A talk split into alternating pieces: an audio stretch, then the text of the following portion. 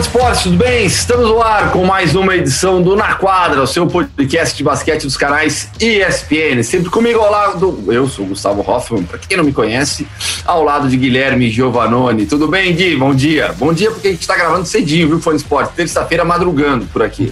Tudo bem, Gu? Tudo ótimo. Sim, madrugamos porque é um programa especial hoje também, né? Vamos falar bastante é, do que aconteceu no Final Four da, da NCAA mas, claro, antes disso, porque a gente também tem um convidado, vou deixar aqui só um pequeno spoilerzinho, mas antes disso, vamos falar de NBA, que tem dois times aí que estão voando baixo, hein, Gu? Pô, vamos falar do Phoenix Suns, que está brigando pela primeira colocação no geral. Incrível a campanha é, dos Suns. E também vamos falar muito sobre o Denver Nuggets, que já era um dos favoritos e vem crescendo de produção nesses últimos jogos, inclusive é, pelas trocas que aconteceram. Eu tô vendo até minha cara, que eu tô com a cara amassada ainda. E olha que eu acordo cedo, eu tô acostumado. É que, segunda noite, a decisão do, do basquete universitário nos Estados Unidos foi até tarde. Título de Baylor, título histórico de Baylor, primeiro na história, derrubou é, Gonzaga na decisão, tirou a invencibilidade de Gonzaga. A gente já viu isso acontecer em outros momentos também, não só, na, não só no, no, basquete universitário, né, mas na NFL, por exemplo, com aquele time do New England Patriots contra o New York Giants no Super Bowl. Enfim, temos alguns episódios desses, desses de, de, de, perda de invencibilidade na decisão. Aliás, ontem, até antes, ontem, segunda-feira à noite, antes, da, antes de começar o jogo, a decisão da, da NCAA, é, teve a ESPN nos Estados Unidos colocou um clipe espetacular falando sobre invencibilidade, sobre isso deu uma zicada monstra em, Gon, em Gonzaga e aí, no final das contas deu Baylor, mas a gente fala no final sobre basquete universitário com um convidado especial também. Vamos lá, Gui. Phoenix Suns, vou abrir a tabela aqui. Como eu disse, Fã Esporte, estamos gravando o programa na terça-feira pela manhã. Na segunda à noite, o que aconteceu também, além do basquete universitário? O, o Dallas Mavericks derrubou o Utah Jazz, que vinha numa sequência de 9 com 38 vitórias e 12 derrotas. Nas últimas 10 partidas, 9 vitórias e uma derrota, então. É a mesma campanha nesses últimos 10 jogos do Phoenix Suns, que tem, no geral, 35 vitórias e 14 derrotas. Essa campanha do Phoenix Suns, Gui, dá à equipe do Arizona a condição de brigar pelo primeiro lugar no geral. Porque quando a gente olha para a Conferência Leste, Brooklyn Nets e Filadélfia dividem, é, as, são os dois primeiros colocados, dividem não, porque Filadélfia tem um jogo a menos, mas o Brooklyn tem 35 vitórias e 16 derrotas, Filadélfia 34-16, depois vem Milwaukee com 32-17. É, a campanha do Phoenix o coloca entre os melhores times da liga, vai perseguir o Utah Jazz e agora a gente vai ter confronto direto dos dois essa semana ainda, né?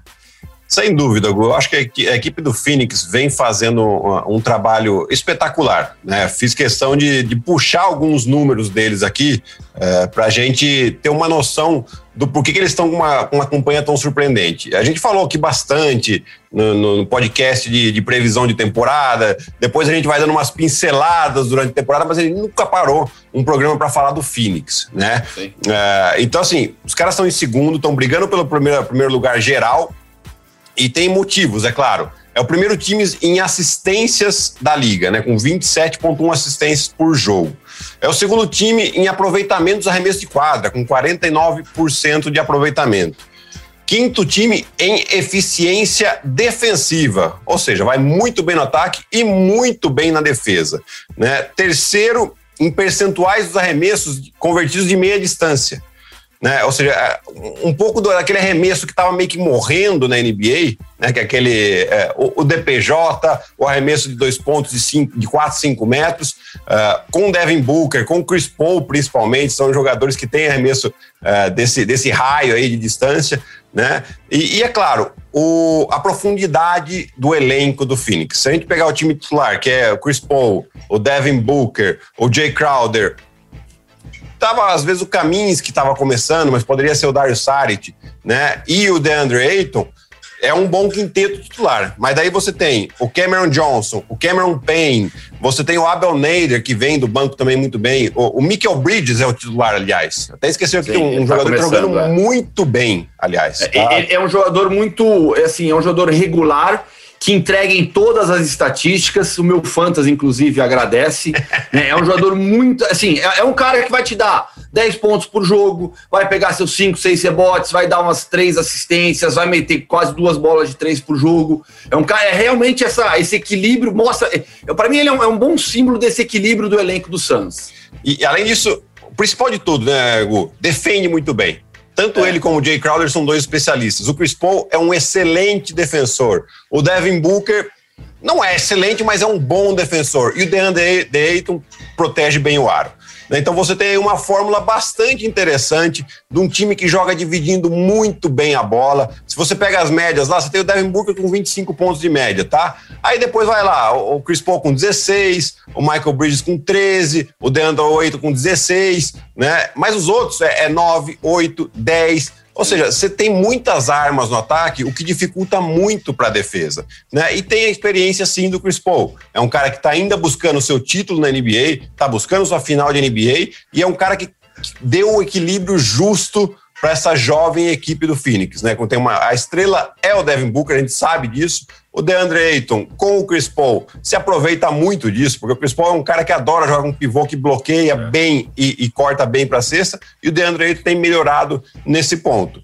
Precisa né, ser mais regular, é óbvio, né? Mas é um jogador muito jovem, está no terceiro ano da liga, a gente lembra do, da polêmica escolha número um dele na frente do Luka Doncic, né? Mas assim, é lógico que fica marcado, mas ele não é um jogador ruim. Muito pelo contrário, ele está ajudando muito essa equipe do Phoenix.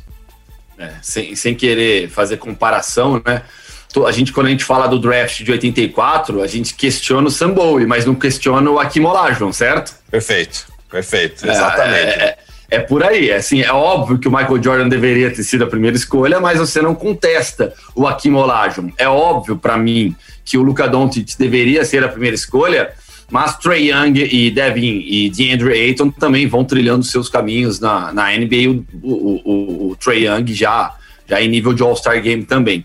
Você falou uma palavra, Gui, que para mim é fundamental nesse, nesse sucesso do Phoenix Suns, que é o equilíbrio na, na experiência e na juventude, porque a gente tem o Devin Booker, que é uma jovem estrela da liga, hoje em dia é o franchise player dessa equipe. O DeAndre Ayton, ainda mais jovem. Mas aí você pega o Jay Crowder, que é um jogador já muito rodado na liga. É, o Chris Paul, um dos melhores armadores da NBA há mais de 10 anos. Eu acho que esse equilíbrio para uma campanha tão sólida, depois daquela reta final impressionante na temporada passada, eu acho que para mim esse é um dos grandes segredos desse time. Exato, né? E, e eu acho que é, o time do Phoenix foi cirúrgico na, na off-season, né? Ele viu a evolução do time, principalmente lá na bolha, time que ficou invicto ainda não, e acabou não classificando é, para os playoffs, mas ficou claro ali qual que é o nosso caminho aqui. Puta, precisamos de um jogador de um pouco mais de experiência para a gente aproveitar ao máximo esse potencial que a gente tem. E trouxeram não um, dois, né? O Jay Crowder, vocês é. estão muito bem aí, um jogador que chegou até a final com o Miami Heat no ano passado, fazendo um, um trabalho excepcional. E qual que é a função do Jay Crowder? 3 and D, ou seja, meter bola de três e defender pra caramba. É, é, o que ele faz, é a especialidade dele e que encaixa perfeitamente nesse esquema. Principalmente quando você tem um armador tão inteligente como o Chris Paul. O Chris Paul consegue colocar todo mundo em ritmo, é impressionante. Mesmo com idade, o pessoal fala, ah, mas o contrato. Gente, esquece contrato, o cara tá jogando. Tá com fome? Tá com fome, quer ganhar. É o que ele fez é. já no ano passado. É, com a equipe do OKC, o OKC ninguém dava nada para o OKC no ano passado. Todo mundo fala, ah, o, o Chris Paul vai lá, a gente fala, vai roubar mais um time, vai roubar mais um contrato. Cara, nada disso. Ele foi, jogou muito bem, é, liderou o time para os playoffs que ninguém esperava. Né? E esse ano, Sim. olha aqui a maneira com que ele está jogando. Esqueçam os números, esqueçam os números. Não é isso, é, é, o time. Vamos olhar o time, porque é claro que os números não são os melhores da carreira do Chris Paul, mas talvez essa seja uma das suas melhores carreiras, é, anos da sua carreira da temporada, uma das é. melhores temporadas. E olha que no último jogo, por exemplo, uma vitória suada sobre o Houston Rockets, é, o Chris Paul meteu 19 pontos e deu 11 assistências ainda, mais um double-double para ele. Quem também fez double-double foi DeAndre Ayton, com 27 pontos e 11 rebotes, e o cestinha do time, para variar, foi o Devin Booker, 36 pontos nessa vitória por 133 a 130. Como eu disse, nas últimas 10 partidas, nove vitórias. É a mesma campanha nesse período do Utah Jazz. Incrivelmente, o Phoenix Suns briga pelo primeiro lugar no Oeste e, consequentemente, pelo primeiro lugar no geral. Quem não está na disputa, Gui, do primeiro lugar mas está entre os times mais fortes da liga, com as últimas trocas, ficou ainda mais forte, é o Denver Nuggets. Agora, nesta terça-feira pela manhã, o Denver tem. Sumiu minha tabela aqui. Denver Nuggets está aqui: 31 vitórias e 18 derrotas. É, os Clippers têm 33, 18 e os Lakers 31, 19. O Denver está entre os dois. Nas últimas 10 partidas, já que eu falei tanto sobre isso em relação a Suns e Jazz, 8 vitórias e 2 derrotas. O encaixe das novas peças, do Aaron Gordon, é, como você já viu esses últimos jogos do Denver, a força dessa equipe conseguiu subir o nível? Acho que ajudou muito, Gu, principalmente tanto no ataque quanto na defesa, pelo fato que no ataque abriu mais o ataque deles, né? Ou seja, com, com o Paul Millsap, você tinha um cara que era muito interior, né? O Paul Millsap, apesar de ter um arremesso de fora, ele joga mais próximo da cesta.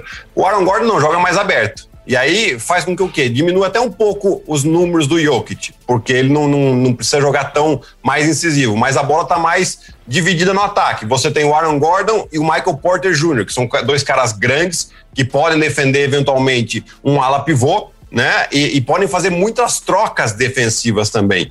E duas coisas que, eles, que os dois fazem bem corte nas costas da defesa. Com um passador como o Jokic, vai dar cesta. A gente já viu muitos lances desses. E defensivamente, um pouco melhor também, né? Por causa das trocas defensivas que eu acabei de citar. Né? Então você tem, fica mais atlético, protege ainda mais o Jokic, que não é um grande defensor, né? E, e fica mais rápido. E aí, com o Paul Millsap no banco, você fortalece seu banco também. E aí você tem o Javal Magui, você tem o Jamaica Green, você tem o Paul Millsap, você tem o Campasso, que não está tendo tanto espaço, mas, mas vai bem, né?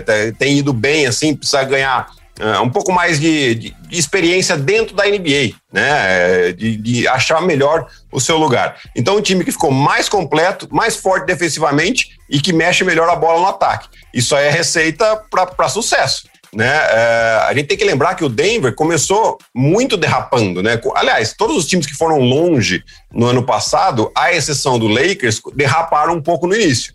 E o Denver também foi um deles. Eles começaram com uma vitória e quatro derrotas. Porém, nos últimos 17 jogos aí, já são 14 vitórias, além desses últimos 10 que você citou, né, Gu? Então, assim, é, é um time que vem ganhando é, forma, vem ganhando confiança e já está aí, na, entre os quatro primeiros. O Jokic já começa a ganhar cada vez mais favoritismo, inclusive para ser o MVP dessa temporada. Foca na briga pelo mando de quadra para terminar entre os quatro primeiros da Conferência Oeste. E em uma série melhor de sete, Acho que ninguém é louco de falar o Denver não tem chance contra nenhum desses times na conferência. Ainda mais se a gente lembra do que foi o playoff do ano passado. Né? Exato, Duas séries, exatamente. eles perdendo por 3 a 1 contra Utah Jazz e depois contra o Clippers. E até a brincadeira era: se o Lakers deixar chegar em 3 a 1 eles correm sérios riscos. Né? É, mas é um time que está melhor que o ano passado, melhor montado, melhor estruturado que o ano passado. É, eu acho que vale a gente lembrar que o Aaron Gordon, na chegada, ele ocupou um espaço que estava. O Denver estava sofrendo para ocupar, né? Que foi a saída do Jeremy Grant, que está jogando muito bem em Detroit, né? Tinha um papel importante desse, dentro desse time do Denver, né? E o Aaron Gordon ocupa mais ou menos esse espaço aí. Com o Michael Porter Jr., que no passado não teve tanto espaço, ganhando uh, relevância, faz com que o time fique mais profundo, mais potencial ofensivo, porque o Michael Porter Jr. tem mão, né? Assim como o Aaron Gordon. E aí você monta um time é, realmente competitivo, que pode sim ir longe. O problema é, essa conferência oeste é insana, Gu. É insana realmente. É, você vê, a gente falou de, de dois times muito fortes. Não citamos o primeiro, que é o Utah Jazz, né? E ainda tem os times de Los Angeles. Então, é, é muito difícil você chegar no topo nessa Conferência Oeste. Vamos falar de coisa boa agora, e não é de Tech Pix, é algo melhor ainda, basquete universitário. Tivemos, como a gente falou no início do programa, a decisão do basquete universitário nos Estados Unidos, vitória de Baylor sobre Gonzaga, uma vitória histórica, primeiro título de Baylor, um jogo totalmente controlado por Baylor do primeiro ao último minuto. Mas para falarmos muito sobre isso, sobre o próximo draft também, sobre as próximas grandes estrelas da NBA, temos Leonardo Sasso, jornalista dos canais ESPN conosco. Gui, Sasso, prazerzaço te ter aqui. Valeu, Hoffman, valeu, Gui. Obrigado pelo convite mais uma vez. Falar muito desse jogo né, entre Baylor e Gonzaga, que eu acho que eram as duas melhores equipes do college. Geralmente não acontece isso em March Madness, né? As duas se enfrentarem. E foi exatamente o que aconteceu. Um grandíssimo jogo, mas surpreendente, né? Acredito que tenha surpreendido vocês também, não pela vitória de Baylor, mas da maneira como foi a partida. Do começo ao fim, um domínio muito grande dos Bears, uma defesa fortíssima e mostrando muito aquela máxima do basquete que a gente fala tanto para o basquete profissional, vale também para o college, vale também para o amador, né? Que é, ataques ganham jogos, mas as defesas ganham campeonatos. Né? A defesa de Baylor foi muito sólida durante toda a competição, se tornou apenas um segundo time a conseguir vencer todos os seus jogos por mais de 15 pontos dentro do Market Madison, então foi um domínio muito grande dessa equipe de Baylor uma vitória totalmente uh, merecida, o primeiro título da história de Baylor no college já tinha amassado o Houston Cougars na semifinal e realmente é, passou por cima de Gonzaga, que perdeu a sua invencibilidade. Chegou invicto na decisão, acabou perdendo sua única partida na temporada. Curioso, né, Sasso, que nessa, nessa história de, dos dois melhores times da temporada, sempre quando isso acontece, o segundo vence. Né? O primeiro colocado no geral, toda vez que enfrentou o segundo, não venceu na decisão do, do Mark Madness, na decisão da NCAA. Gui, o Sasso citou a defesa, eu também já falei sobre a defesa. Há muito tempo eu não via uma atitude de defesa dentro de quadra tão forte como a de Baylor na segunda noite. Gu e Sasso, Sasso, primeiro obrigado, né, pela, por estar aqui com a gente e ter acordado tão cedo, né, depois do jogo acabar tarde, acordar cedo é difícil, não é fácil não. É, mas assim, é, essa atitude, essa intensidade com que Baylor colocou no jogo, uh, a gente consegue ver até nos números, né? A questão de bolas perdidas de Gonzaga, 14, é, o Baylor perdeu só 9, mas principalmente rebotes ofensivos, foram 14 rebotes ofensivos, ou seja, uma agressividade muito forte. Por que, que isso é tão importante? A hora que a gente vai ver a quantidade de arremesso que cada equipe deu é uma diferença muito grande. Gonzaga deu, 60, deu 49 arremessos no jogo todo, contra 67 de Baylor, né? E aí você pega o, o aproveitamento. O aproveitamento de, de, Gonzaga foi até melhor que de Baylor, 51% no geral. Mas esse volume de jogo faz uma diferença muito grande, né? Então você tem mais posse, você tem mais controle e aquilo que a gente falava até fora do ar, né? Por mais que a diferença chegou a nove pontos depois de, de abrir quase, de abrir 19, né? O jogo está controlado porque a, a, intensidade defensiva é muito forte, essa questão da, da, da agressividade no rebote ofensivo também eh, dá garantias para o time e o time joga sossegado, né? Então, assim, eu acho que essa que foi a diferença. Agora, só para deixar o Sassim falar um pouco mais aí, eu só quero uma curiosidade. É, uma história minha, mais ou menos, é, praticamente, né? O técnico de, de Baylor, o Scott Drew, ele tentou me recrutar lá em 96, 97, porque ele trabalhava como assistente técnico da Universidade de Valparaíso. É, e aí eu, eu tava pesquisando que fui ver o nome, falei, eu conheço esse nome, eu conheço esse nome, e eu comecei a pesquisar, fui atrás, ele realmente era o cara, então eu fico feliz, né? Lógico, uma história, uma, uma curiosidade que tem aí, mas é legal de ver como cresceu esse técnico também e, e, e ganhou notoriedade nacional. E por que você não foi? Eu não fui porque assim eu, ter, eu não iria direto para a universidade, eu teria que passar por um high school, eventualmente até para um, um junior college, né? E aqui eu já estava começando a ganhar espaço no time adulto do Pinheiros. Né? Talvez se eu tivesse todo o conhecimento que eu tenho hoje, eu, eu tivesse tomado uma outra decisão. Na época era o que eu tinha e acabei ficando no Brasil mesmo. Sassô, vamos falar um pouco mais sobre o jogo então. É, nessa questão defensiva, chamou demais a atenção ontem. Claro, o David Mitchell, que é, é, um dos melhores, se não o melhor marcador do basquete universitário hoje em dia, é, deve sair na primeira escolha do draft. Mas o Vital ontem foi um absurdo. Né? Ele no, no, na tábua ofensiva, pegando o rebote, foi um monstro. O, inclusive o Vital, né, que ele lembra muito em aspectos físicos, né, o PJ Tucker, a intensidade defensiva é. que ele tem. E ele é um cara que faz, até eu tava falando isso pré-jogo, o quanto ele faz coisas que não são mostradas nos números, né, no box score, que a gente fala, olhem mais coisas. O Vital, ele marca qualquer posição, ele consegue atrapalhar rebotes em todos os momentos, e isso é muito importante para um time como o Baylor, né? E a gente falava antes, né, como o Drew Time, que estava fazendo uma temporada fantástica, o Martin Mellis fantástico, um dos caras que mais tinham pontuado no garrafão nos últimos 15 anos, nas últimas 15 temporadas do March Madness, como ele estava sendo dominante, e ontem ele enfrentaria uma equipe que botaria jogadores de NBA, pelo menos em atleticismo, para ele enfrentar, como o Flotamba, como o Chachua, como o próprio Mark Veital. Então foi complicado para Gonzaga sair disso, né? E eu gostaria de muito trazer um, um aspecto interessante desse time de Baylor que não, não se refere ao jogo exclusivamente de ontem, mas de todo o processo de montagem do elenco. Eles trouxeram muitos jogadores transferidos, que é algo no college que a gente fala que está crescendo cada vez mais. Jogadores se transferem da universidade, e aí o Scott Drew, que o Giovanni lembrou tão bem, faz um trabalho de recrutamento não no high school, e sim dentro do próprio college de universidades menores. Pegou, por exemplo, o Macio que foi um grande jogador na partida de ontem, de UNC Asheville, uma universidade bem pequena, o Adam Flagler, que foi importante, de Presbyterian, outra universidade bem pequena. Então, vai montando seu elenco e a gente não coloca eles no começo da temporada como fortes candidatos, mas vão evoluindo por conta desses jogadores transferidos e tudo mais. Mas Baylor, a, a intensidade defensiva de Baylor ontem foi muito do, do, que tu falou, Hoffman. Fazia muito tempo que eu não via uma intensidade e o, o sangue nos olhos que o time entrou desde o começo. Parecia que desde o 9 a 0 o jogo estava pronto acabado. E a gente olhando de fora agora, já estava, dada a intensidade é. que esse time chegou pro jogo.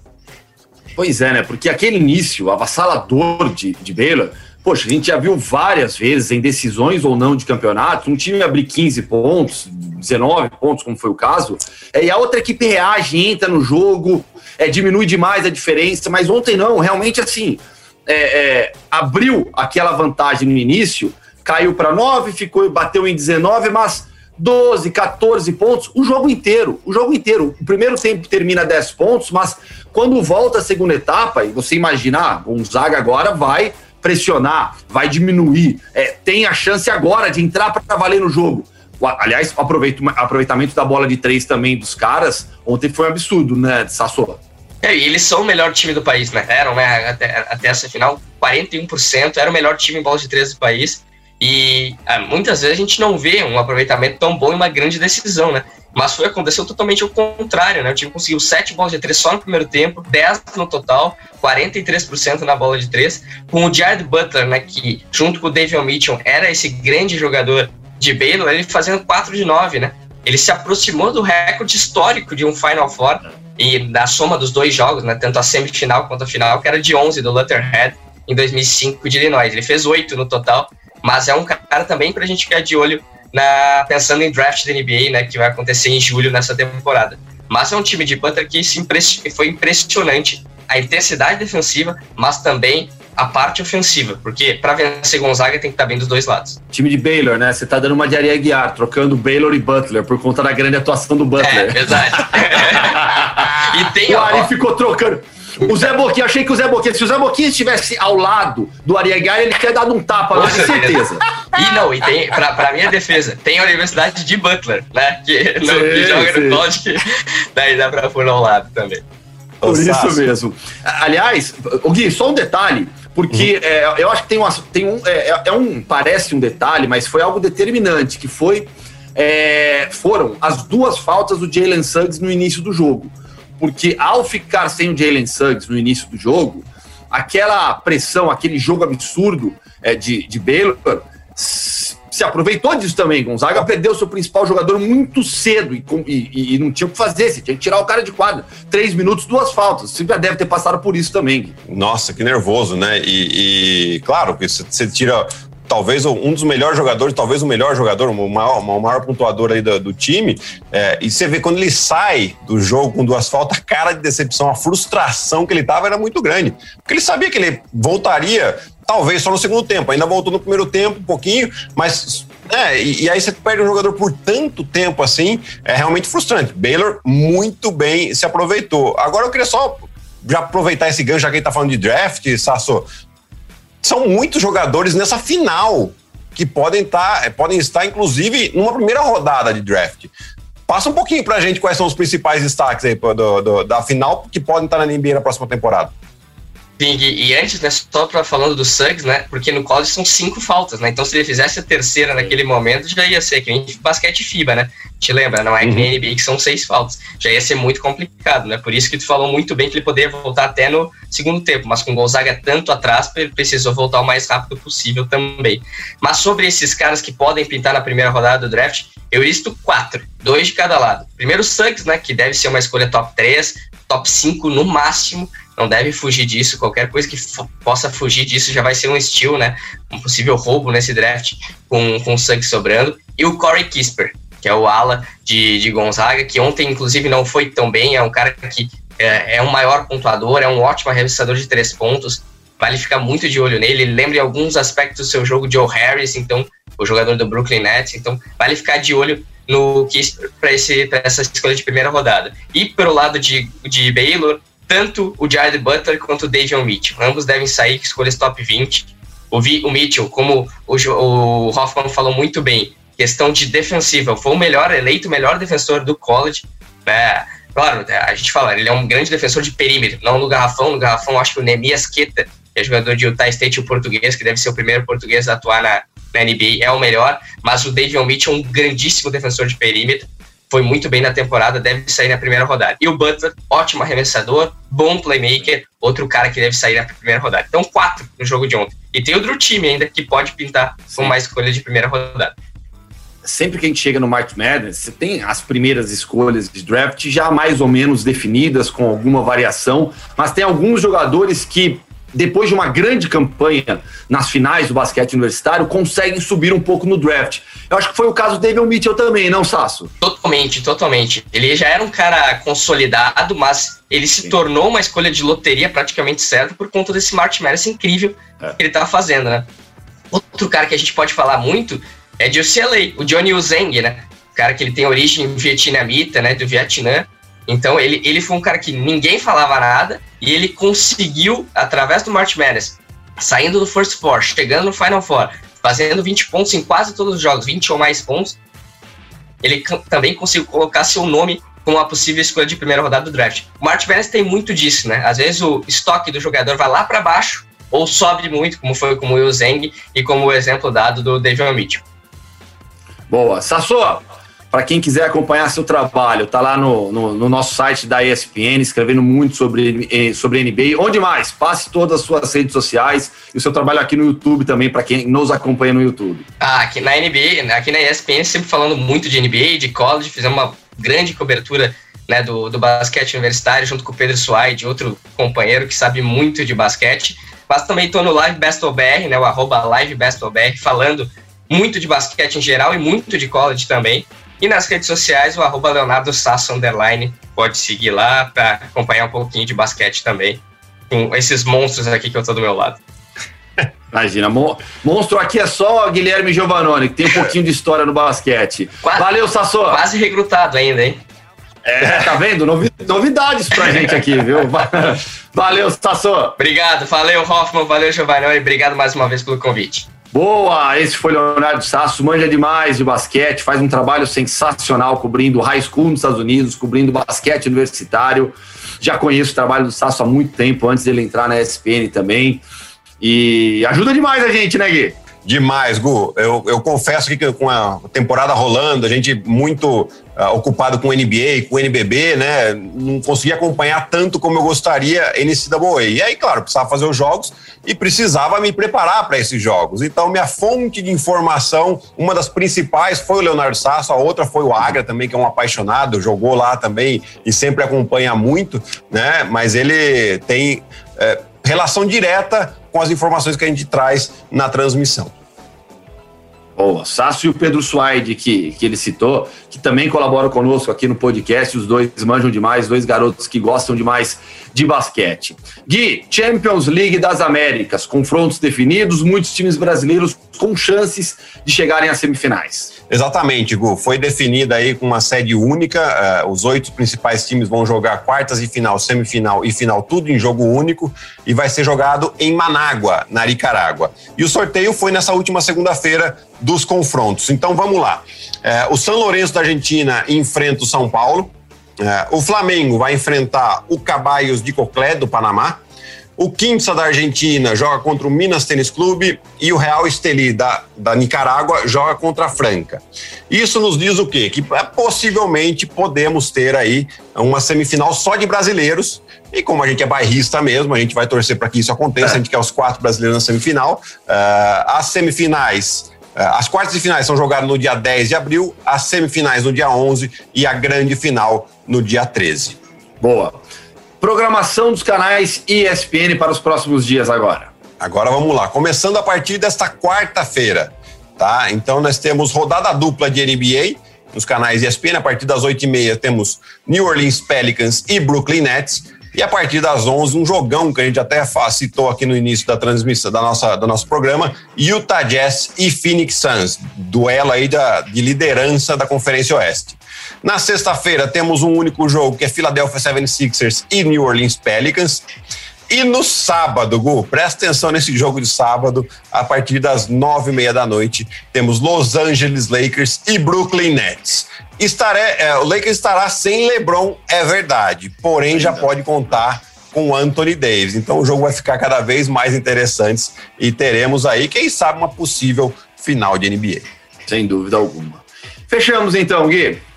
É isso aí, Gu. Muito basquete essa semana de novo e semana que vem estamos aqui para falar tudo o que aconteceu essa semana. Possivelmente a gente já vai estar tá falando é, de um duelo aí de, de, de, da final da, da Champions League, né? Então tem bastante coisa aí ficamos por aqui até semana que vem. Um abraço. Boa, e quando toda essa pandemia passar, a gente marca um basquete com toda essa molecada da, da ESPN. Gabriel Veronese, nosso coordenador aqui, nosso editor também, que também curte basquete. Aí a gente vai bater bola numa quadra contigo também, que todo mundo vai vai oh. adorar. Puta saudade que eu tô de jogar basquete. Nossa, nem me fala, nem me fala. Bater uma bolinha, suar um pouco, né? Tá, fazer aquela, aquela resenha, principalmente. Ah, o basquete é o motivo. Lógico que a gente adora jogar o basquete, mas a resenha.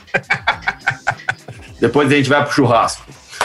Fechou então, Gui. Valeu. Um abração, até semana que vem. Até semana que vem, Gu. Tchau, tchau. Fã de esportes, esse foi mais um Na Quadra, seu podcast de basquete dos canais ESPN, coordenação de Gabriel Veronese e edição do Marcel Teclas, que vai, Marcel Teclas. Marcel Teclas é no, no, no, no, no Instagram, né? Aliás, podem seguir o Marcel no Instagram, Marcel Damasio.